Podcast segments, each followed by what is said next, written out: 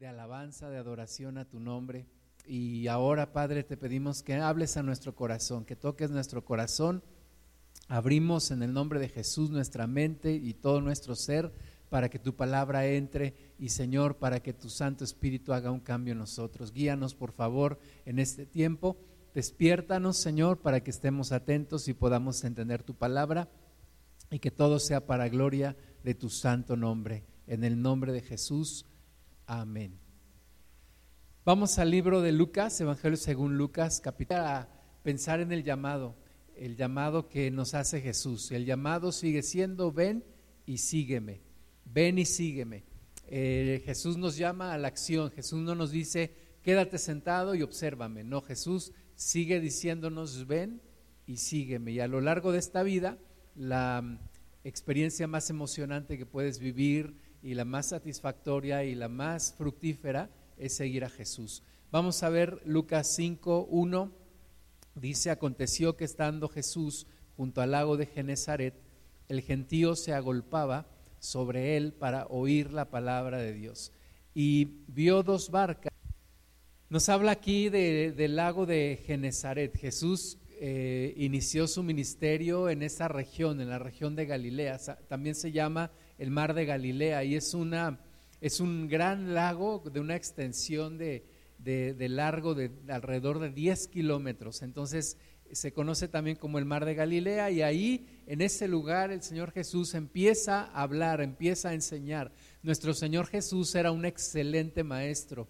No, no, olvidemos, perdón, que Él ejerció los cinco ministerios y entre esos cinco ministerios está el de maestro. Y Jesús enseñaba a la población y dice que aquí Jesús estaba ahí hablando y la gente llegaba y llegaba y llegaba para escuchar la palabra de Dios. Y entonces yo me imagino que la gente llegaba y llegaba y llegaba y Jesús se hacía cada vez más para atrás porque además Él tomaba, aprovechaba la brisa del mar que se llevaba su sonido de sus palabras para que la gente que estaba hasta allá atrás pudiera escuchar. Imagínate sin micrófono, sin bocina, cómo predicarle a una gran multitud. Pues ahí estaba el maestro enseñándoles y entonces dice que era tanta la gente que él vio dos barcas que estaban cerca de la orilla del lago y una de ellas era de Simón. Parece que todo es como una casualidad, parece que era un día como cualquier otro para Simón, pero ese día iba a marcar un cambio completamente en su vida. Y, parece que no estaba planeado por, por, Simón, ciertamente, pero sí estaba planeado por nuestro Dios. Y entonces Jesús voltea a ver hacia esas dos barcas y una de ellas, la acerca, entra a ella y esa que él tomó era de Simón. Y entonces le dice a, Simón, hazla un poquito para, para atrás, hazla un poquito para apartarla de la tierra. Y sentándose enseñaba desde la barca a la multitud. Y de nuevo, qué maravilloso es tener al Creador en la tierra enseñándonos. Y cómo dice que Él se sentaba y desde ahí enseñaba a la multitud. Eh, hay estudios que dicen que la persona tiene una mejor recepción cuando está sentada que cuando está eh, de pie. Por ejemplo, en la comida. En los restaurantes saben que es mejor que la gente se, se siente para comer a que coma de pie. Y hay otras actividades que es mejor realizar de pie, porque estando de pie como que se quema más, eh, se activa más el metabolismo, eh, quemas más energía. Pero Jesús me llama la atención, y yo traje aquí una, una sillita ahorita, para sentarme, porque el Señor Jesús se sentaba, yo me imagino que se ponía cómodo y empezaba a predicarles y les hablaba y les predicaba. Y imagínate la escena ahí, la gente, yo creo que también muchos de ellos se sentaron, dijeron al de adelante, eh, siéntate, que no volvemos al Señor. Entonces sentaron, estaban ahí escuchando la palabra de Dios, escuchando, y qué hermoso, hermoso día, aquel, aquel día en el cual estaban escuchando de los labios del Creador la palabra de Dios. Pero ahí estaba Simón, el hijo de Jonás, y estaba también escuchando para él había sido una jornada de trabajo. Yo creo que estaban remendando las redes, lavando las redes, limpiando la barca, preparándose para una nueva jornada. Pero entonces ahí fue cuando él empezó a escuchar la palabra de Dios. Ahora, Jesús inició su ministerio a los 30 años de edad. A los 30 años Jesús comenzó su ministerio, una edad en la cual se consideraba que era de completo vigor físico. Ejemplos de personas que también empezaron ministerio a los 30 años, tenemos al profeta Ezequiel, o tenemos a José que empezó a gobernar a los 30 años allá con el faraón, o tenemos a David que inició a, gobernar a los 30 años de edad, y Jesús también empezó su ministerio a los 30 años de edad. Vamos a ver algunas de las cosas que se profetizaron acerca de Jesús. Allá en Isaías capítulo 9, versículo 1, dice, mas no habrá siempre oscuridad para la que está ahora en angustia, tal como la aflicción que le vino en el tiempo que livianamente tocaron la primera vez a la tierra de Zabulón y a la tierra de Neftalí.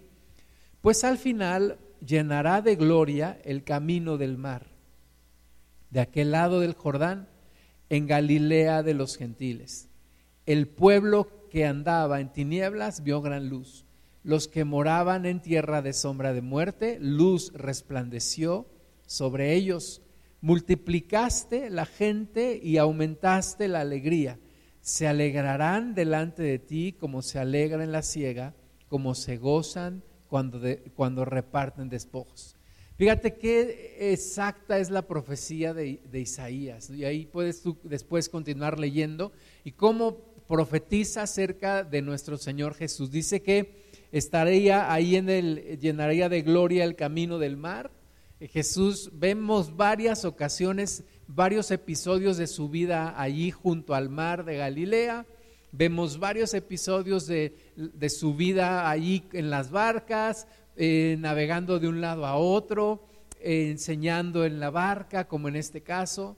Vemos que él llamó a pescadores para seguirle y dice aquí también de aquel lado del Jordán en Galilea de los gentiles, allí fue donde el Señor Jesús inició su ministerio y empezó a, a cobrar fama y empezó a difundirse el poder de nuestro Señor Jesús. Luz resplandeció sobre los que estábamos ciegos, sobre primeramente los que moraban en esta tierra de sombra de muerte es maravilloso que Dios se acordó de nosotros y que en medio de una situación de tinieblas tú puedes leer los evangelios y ver cómo la condición espiritual de Israel estaba por los suelos, ¿verdad? Habían demoniados por todos lados, había gente enferma, había gente levantándose en, armas en contra del, del imperio romano, había un completo desorden espiritual, los supuestamente los que sabían de la ley estaban completamente perdidos en la arrogancia y en medio de eso, imagínate, si así estaba Israel, ¿cómo estarían los demás pueblos? Pues en medio de gran tiniebla vino el Señor Jesús y manifestó su poder y manifestó su gloria en medio de Galilea de los gentiles. Vamos a ver también en, eh, que Jesús nació, como tú sabes, en Belén, creció en Nazaret y su ministerio lo inició en Capernaum, una, una ciudad también ahí en donde la principal actividad era la pesca, y fue crucificado en Jerusalén. Jesús fue descendiente de Adán, eh, dice la profecía que él pisaría la cabeza de la serpiente, pero a través de la simiente de, de Adán y de Eva, también de Abraham, eh, la profecía decía que serían benditas todas las familias de la tierra en la simiente de Abraham.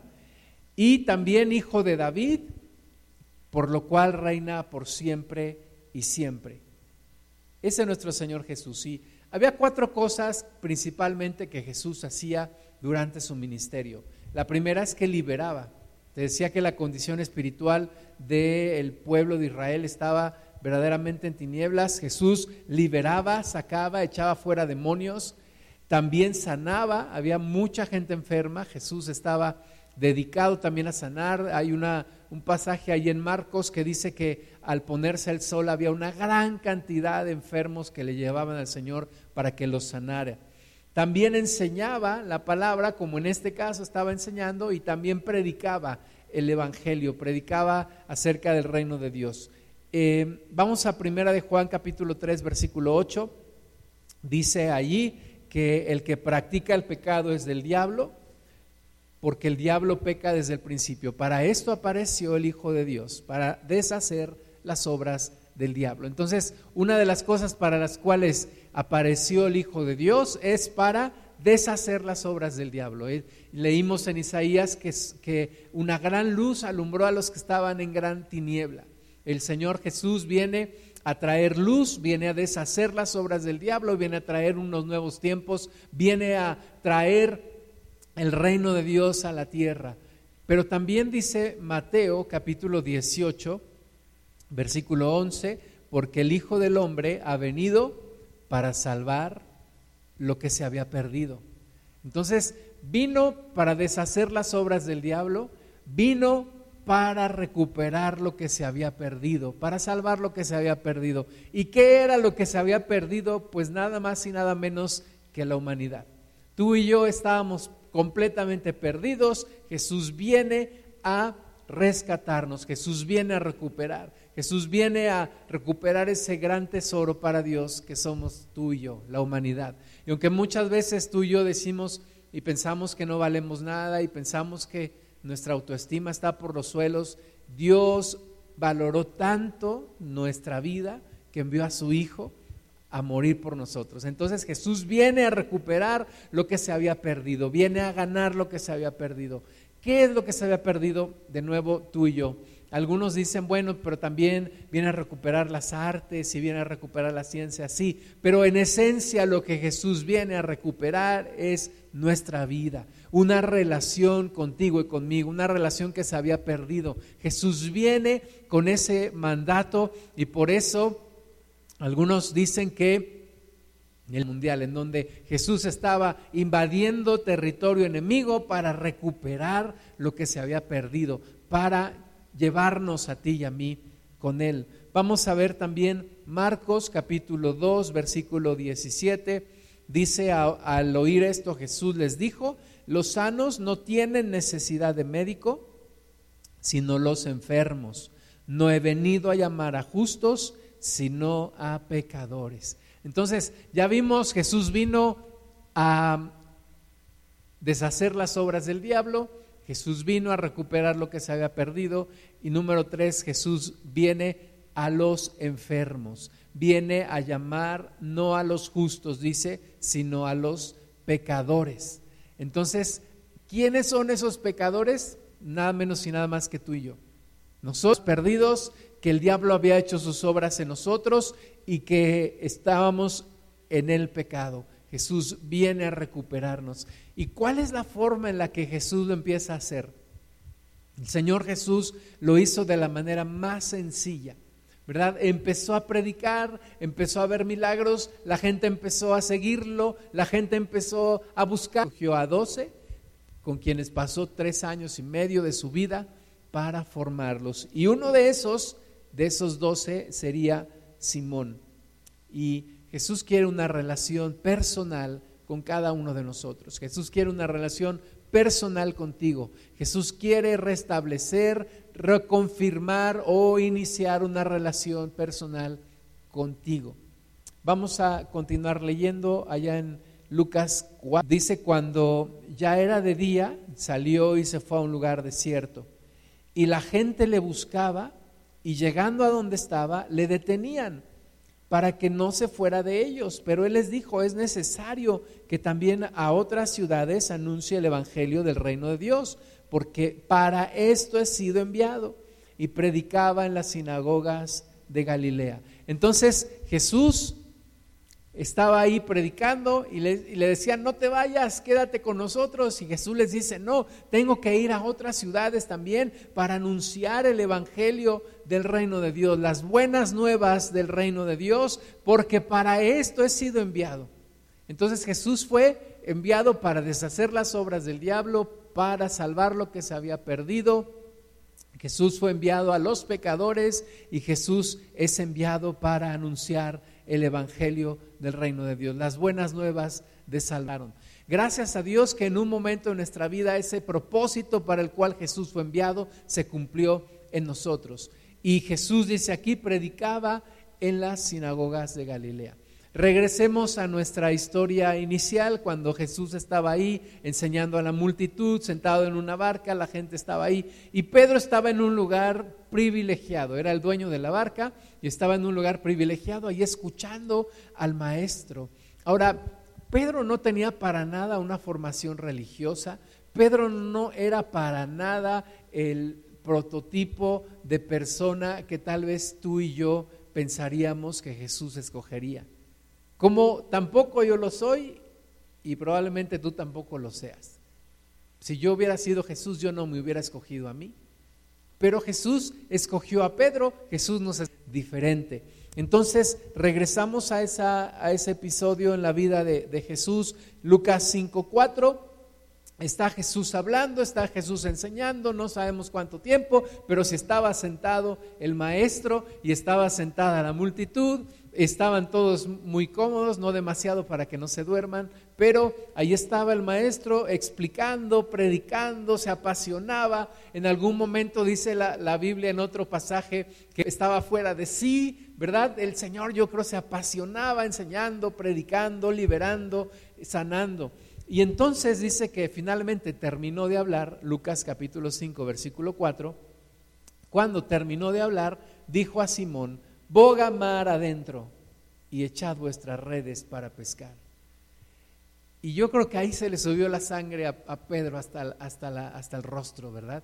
Yo creo que ahí sintió mariposas en el corazón. Dijo, maestro, tú y yo vamos a, a pasar un tiempo bogando mar adentro. ¿Quieres hablar conmigo? ¿Qué, quieres de mí? Yo creo que Pedro dijo, ¿qué estoy haciendo aquí? ¿Qué está pasando aquí? Esto yo no lo tenía planeado. El Señor le dice, boga mar adentro porque quiero que eches tus redes para pescar. Y yo creo que Pedro sabía que Jesús no era pescador y dice, ¿qué está pasando aquí? Jesús tiene un propósito. Jesús enseñaba a la multitud, pero también buscaba el uno a uno. Y cómo me gustan a mí esos tiempos donde uno a uno Jesús nos ministra, en donde uno a uno Jesús nos habla, en donde observa nuestra situación espiritual particular, nuestra condición particular y empieza a hablarnos. Cómo me gusta a mí saber que Dios no nos trata en masa. Cómo me gusta a mí saber que Dios me conoce a mí de una manera personal y se dirige a mí y me conoce por nombre. ¿Verdad? La, la primera vez que yo me puse a pensar que Dios conocía mi nombre y que Dios pronunciaba mi nombre, para mí fue algo verdaderamente que cambió mi vida, porque el, el, ser más importante de todo el universo te conoce por nombre y no solamente te conoce, te ama. Ahí estaba Jesús iniciando una relación personal con Simón. Nunca se te olvide, Jesús quiere una relación personal contigo. Jesús quiere un uno a uno contigo, siempre. Jesús no nos trata en masa, Jesús no nos trata como la multitud y, no nos, y, como si no nos conociera. No, Jesús nos conoce y quiere una relación uno a uno contigo. Y tal vez ahora te está diciendo, boga mar adentro y echa tus redes al mar para pescar. Quiero hablar contigo, quiero tener un momento personal contigo. Tengo un amigo pastor que hace unos días pasó por un momento difícil en su vida y me dijo que se fue él solo a un retiro espiritual. Y dije, qué padrísimo. Dejó todo y se fue. Buscar al Señor uno a uno. Estar con el Señor uno a uno, estar escuchando sus palabras uno a uno. A veces uno dice, ¿cómo no fui Pedro? ¿Cómo no viví en esos tiempos? No, lo puedes hacer ahora. Lo puedes tener cuando tú quieras, el Espíritu Santo está en ti y Él te anhela celosamente y Él quiere tener estos momentos. Entonces, mientras iban bogando mar adentro, yo no sé qué le diría Jesús a Pedro, no nos dice la palabra, pero el corazón de Pedro sin duda ya estaba ardiendo, ya estaba latiendo al ciento por uno, ya estaba allí eh, Pedro sintiendo que algo iba a pasar, algo iba a suceder. Versículo 5, respondiendo Simón le dijo, maestro, toda la noche hemos estado trabajando y nada hemos pescado, más en tu palabra echaré la red. Y quiero decirte que una persona que recibe a Jesús tiene dos características que Pedro ya estaba mostrando aquí. La primera es que puso de sus bienes para el reino de Dios. Eh, Simón, cuando Jesús le dice, préstame tu barca, me voy a, subir y voy a enseñar desde ahí, Simón no dijo, ¿qué te pasa, maestro? No, no, no, yo, yo estoy muy ocupado, yo estoy limpiando mi barca. No, no, no, búscate otro, búscate a alguien que no tenga nada que hacer. No, Simón dijo, de acuerdísimo, Señor, necesitas la barca, aquí está la barca. Y se quedó ahí para escuchar, no dijo, ay, bueno, mientras voy a arreglar otros asuntos. No, ahí se, se quedó para escuchar al maestro. Entonces, el no solamente estar dispuesto, sino también estar disponible, tener el tiempo, estar disponible, poner los recursos. Cuando alguien abre su casa para que se predique la palabra, cuando alguien pone de sus bienes para que el Evangelio sea predicado, esa persona es una persona que está preparada para tener un encuentro con Jesús. La segunda cosa es que fue capaz de obedecer, fue enseñable, fue enseñable mantuvo un espíritu enseñable, un corazón enseñable. Pedro pudo haber dicho, maestro, yo soy un experimentado pescador, tú no tienes ni idea. Hemos estado toda la noche trabajando, no hemos pescado nada y los pescadores sabemos que en la noche es cuando se debe pescar, no en el día. Pero no, Pedro no tomó esa actitud. Pedro dijo, maestro, tú me lo estás diciendo. Y aunque lo que tú me estás diciendo no tiene sentido para mí, pero como tú me lo estás diciendo, en tu palabra echaré la red. En tu palabra echaré la red.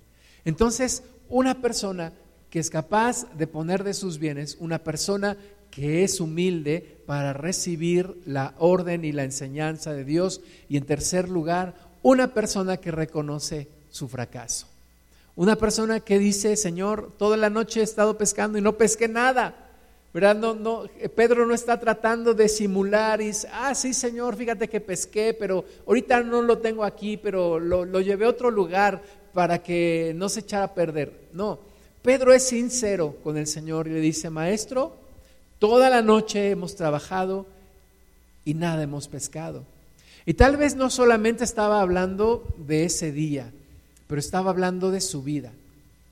El momento en el cual estás lista o listo para recibir a Cristo en tu vida es cuando reconoces que tu vida no es lo que esperabas, que tu vida puede ser mucho mejor con Jesús, que realmente no has logrado lo que has querido, que no estás disfrutando la vida como lo habías querido y que necesitas un Salvador.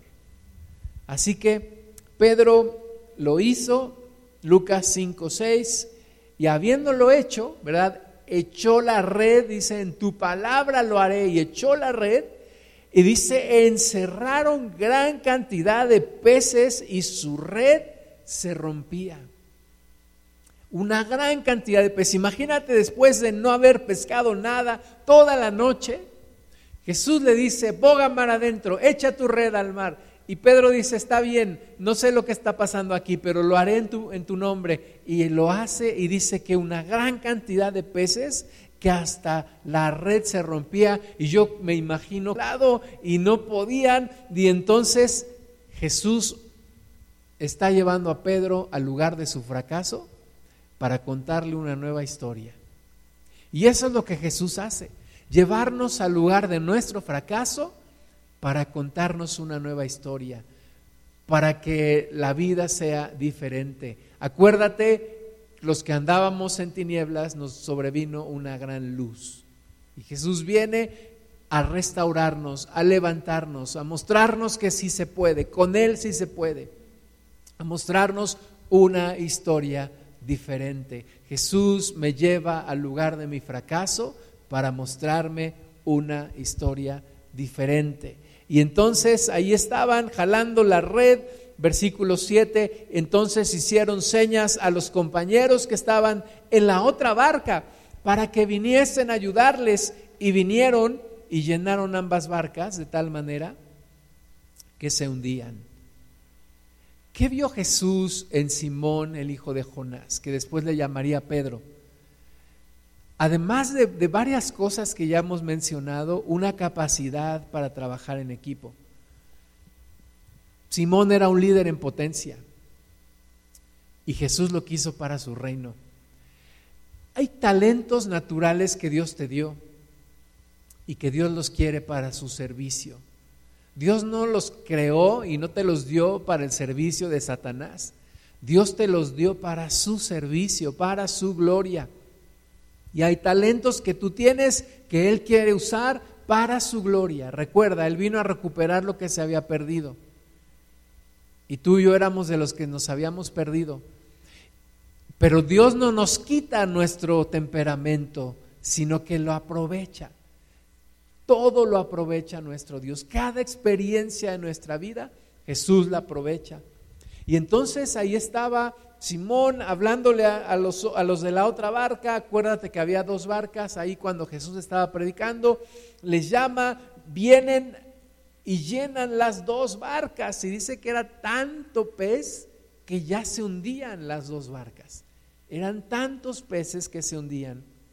Lucas 5.8 Viendo esto, Simón Pedro cayó de rodillas ante Jesús diciendo, apártate, Señor, porque soy hombre pecador.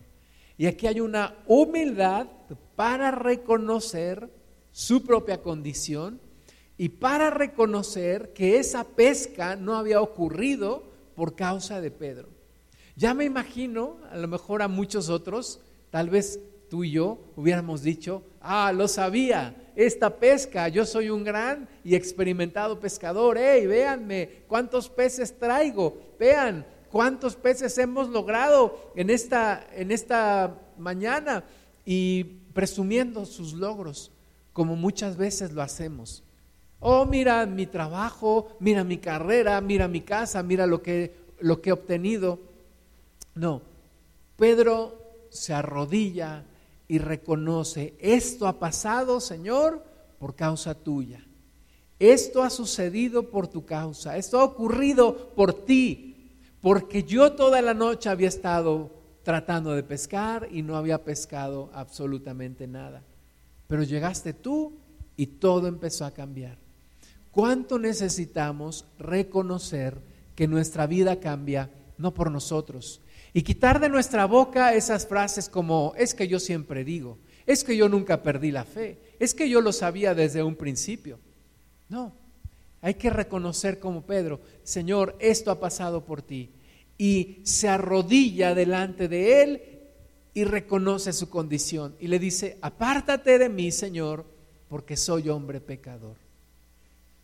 En el momento en el cual reconocemos nuestra condición, es cuando Jesús empieza a hacer algo en nuestra vida. Y necesitamos reconocer nuestra condición. Dejar de escondernos como Adán nos enseñó. Dejar de escondernos de Dios y reconocer nuestra condición y decirle, Señor, esta es mi condición. Esto es lo que tengo, esto es lo que hay. Yo creo que no soy la clase de persona que tú estás buscando. Mejor apártate y busca otro. Pero Jesús le dice no. Lucas 5, 9. Porque por la pesca que habían hecho, el temor se había apoderado de él y de todos los que estaban con él. Y asimismo de Jacobo y Juan, hijos de Zebedeo, que eran compañeros de Simón. Aquí me detengo un poquito. El núcleo de los tres amigos más íntimos de Jesús se estaba logrando aquí. Jesús estaba buscando sus tres mejores amigos en esta tierra. Jacobo, Juan y Pedro. Son los tres que lo acompañaron en los momentos más importantes de su vida, de su ministerio. Y aquí están los tres. Están los tres presenciando todo esto. Están los tres presenciando esta pesca milagrosa. Estos momentos en donde Jesús está poniendo sus ojos en un hombre pecador y le está llamando y le está diciendo, tengo un propósito para tu vida. Quiero, quiero que me conozcas. Quiero una relación contigo. Eso, eso es maravilloso. Porque uno piensa y uno dice a veces, es que yo siempre estuve buscando a Dios. Mentira. Dios siempre te estuvo buscando a ti. Dios es el que da la iniciativa. Dios es el que toma el primer paso. Dios es el que nos está buscando. Y a veces decimos, no se habrá equivocado Dios, yo no soy la persona que Él necesita, yo no soy la persona que Él busca. ¿Verdad? Muchos, muchos pastores han dicho y de repente nos hemos sentido, Señor, no soy la persona idónea para esto. Y cuando hay gente que te lo recuerda y te dice, usted no sirve para pastor, bueno, esa es otra historia. Pero ellos están, están diciendo, Señor, no soy la persona que tú necesitas. Pero el temor se había apoderado de ellos. Pero Jesús le dijo a Simón, allá en Lucas 5, 10, al final, no temas, desde ahora serás pescador de hombres. Y ahí como que ya se nos quita un peso de encima. Cuando tú le dices a Jesús, Jesús, ¿realmente me conoces? ¿Realmente estás seguro de con quién estás tratando? Y cuando Jesús te dice, no temas, Jesús está diciendo, yo sé quién eres, yo sé de dónde vienes, yo sé tu contexto, yo sé tus errores, yo sé de dónde te has caído y dónde te has levantado, pero no temas, tengo un propósito para tu vida. Porque la clave de esto no está, no está solo en el discípulo, pero en el maestro. Tú solamente déjate formar. Tú solamente sé enseñable. Tú solamente sé humilde. Tú solamente reconoce. Y tú solamente déjate formar por las manos del maestro. Y ahí empieza la transformación de un pecador en un santo, de un hombre común en un hombre santo. Santo quiere decir apartado para Dios. Pedro tuvo la capacidad de reconocer que su propósito, el propósito de Dios era mayor que su propio propósito. Pedro pensaba que él iba a ser pescador para siempre.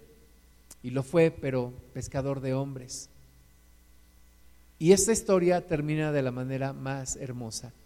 Lucas 5:11, y cuando trajeron a tierra las barcas, dejándolo todo, le siguieron. Dejándolo todo, le siguieron. Fíjate, no dijeron, Señor, pues, ¿qué te parece si todos los días te apareces por aquí a esta hora? Y hacemos esto y nos vamos a ser millonarios.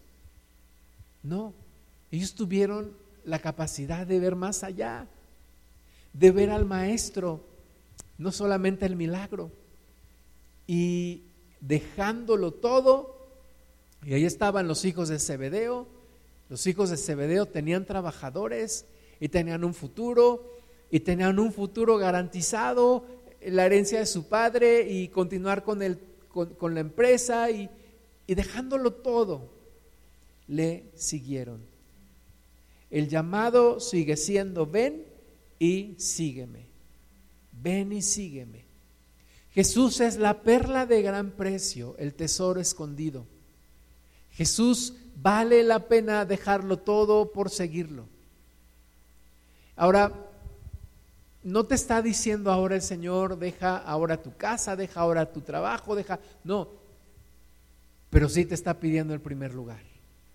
El primer lugar y ser el centro de tu vida.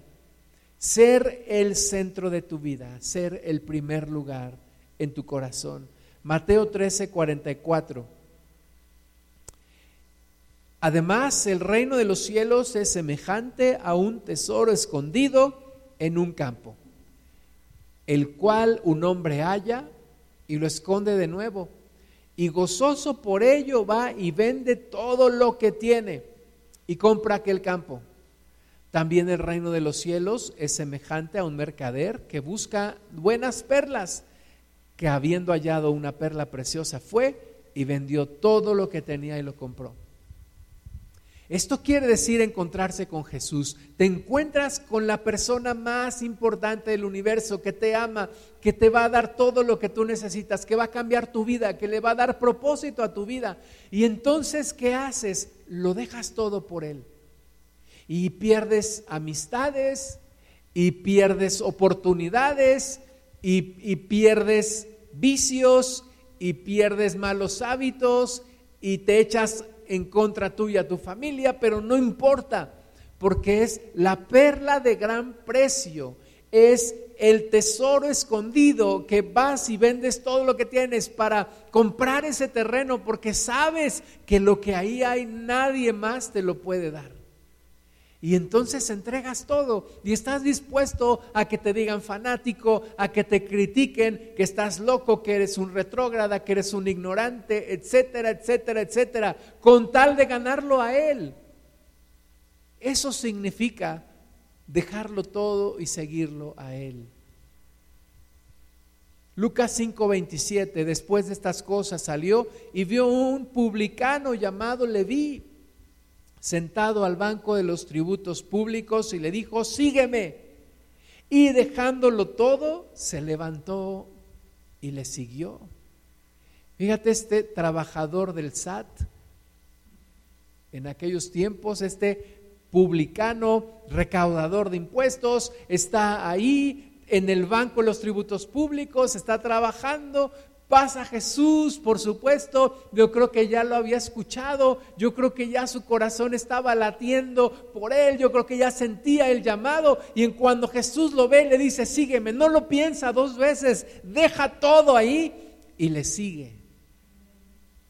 Porque Jesús es la perla de gran precio, porque Jesús es el tesoro escondido, porque no hay nadie ni nada que te va a dar lo que Jesús te da.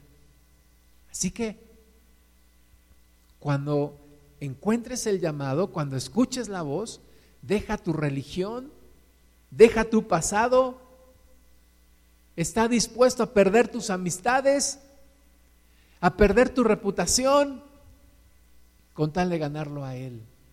Dejándolo todo, le siguieron. Lucas 9, 57. No siempre las historias terminan así desgraciadamente. No todos los que son llamados son escogidos, porque son llamados por Jesús, pero no se alcanzan a escoger y no determinan seguirle. Vamos a ver tres historias en donde no terminó bien la historia. Lucas 9:57, yendo ellos, uno le dijo en el camino, Señor, te seguiré a donde quiera que vayas. Y le dijo Jesús, las zorras tienen guaridas y las aves de los cielos nidos, mas el Hijo del Hombre no tiene dónde recostar la cabeza. Y no dice ahí que dejándolo todo le siguió.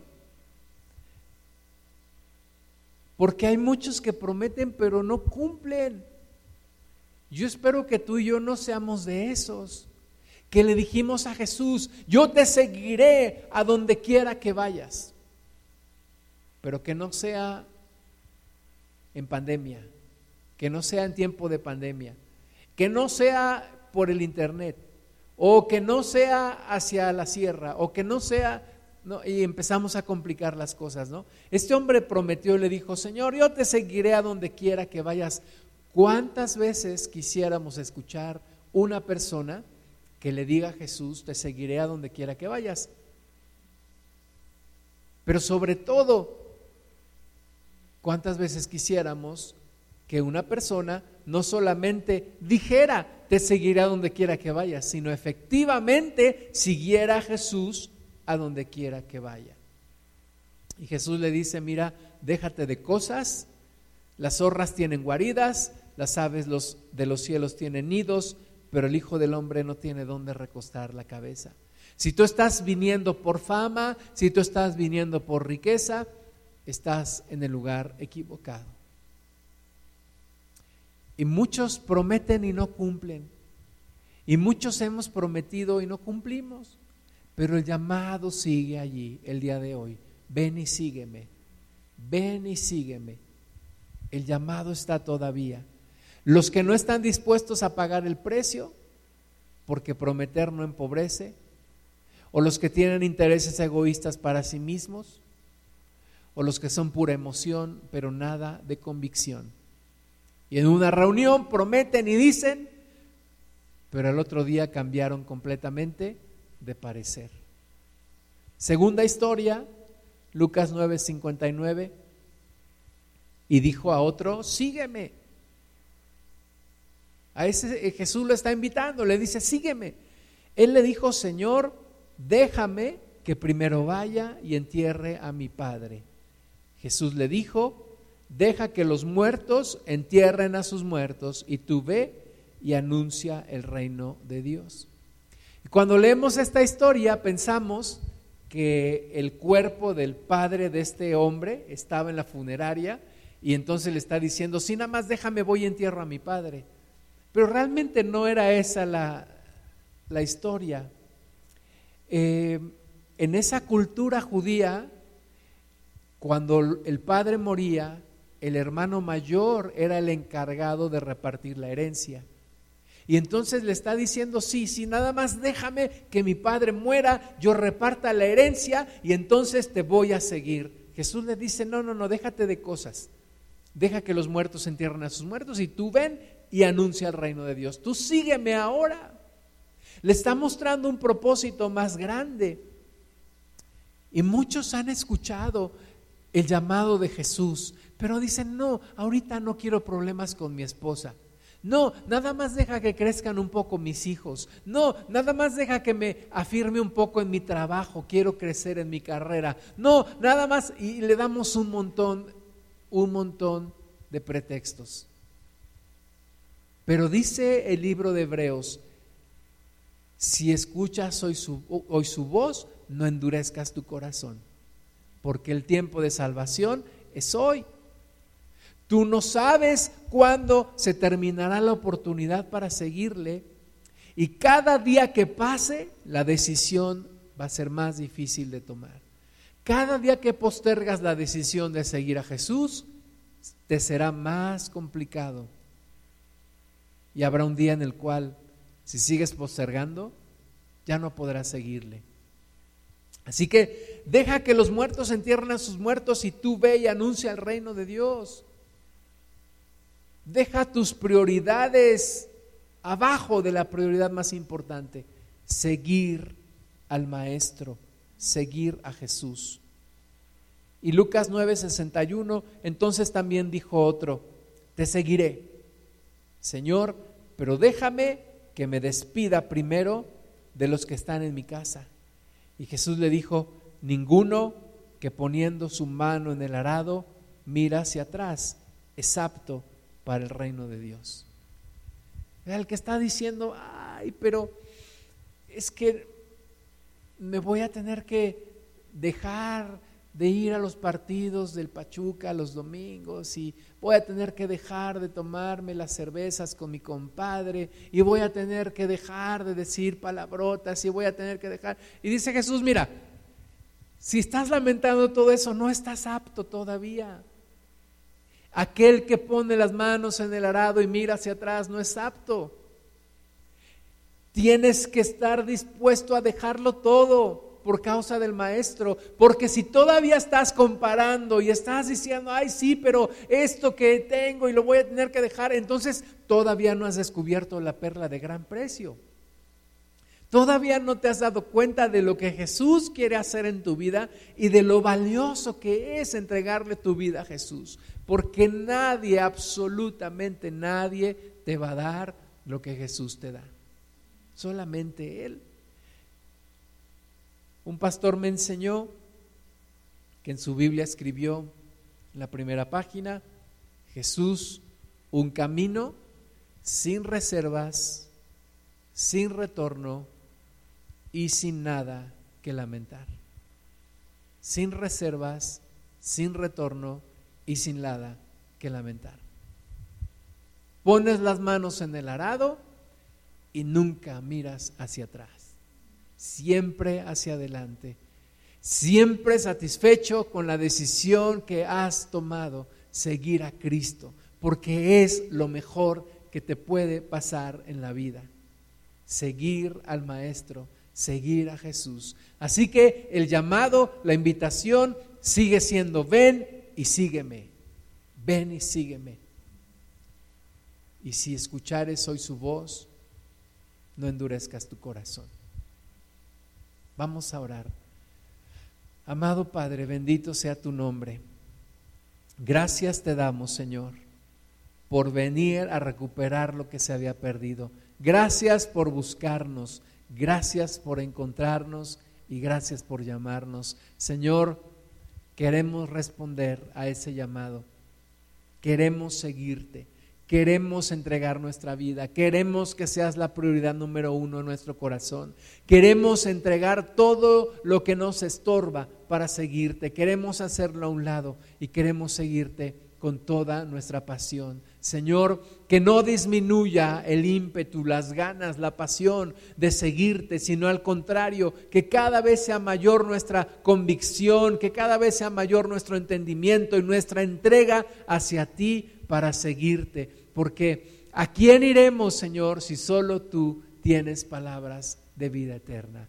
Gracias te damos, bendigo en el nombre de Jesús a todos los que están escuchando este llamado, pidiendo, Señor, que su decisión sea sí, sí, como dice tu palabra, dejándolo todo, le siguieron.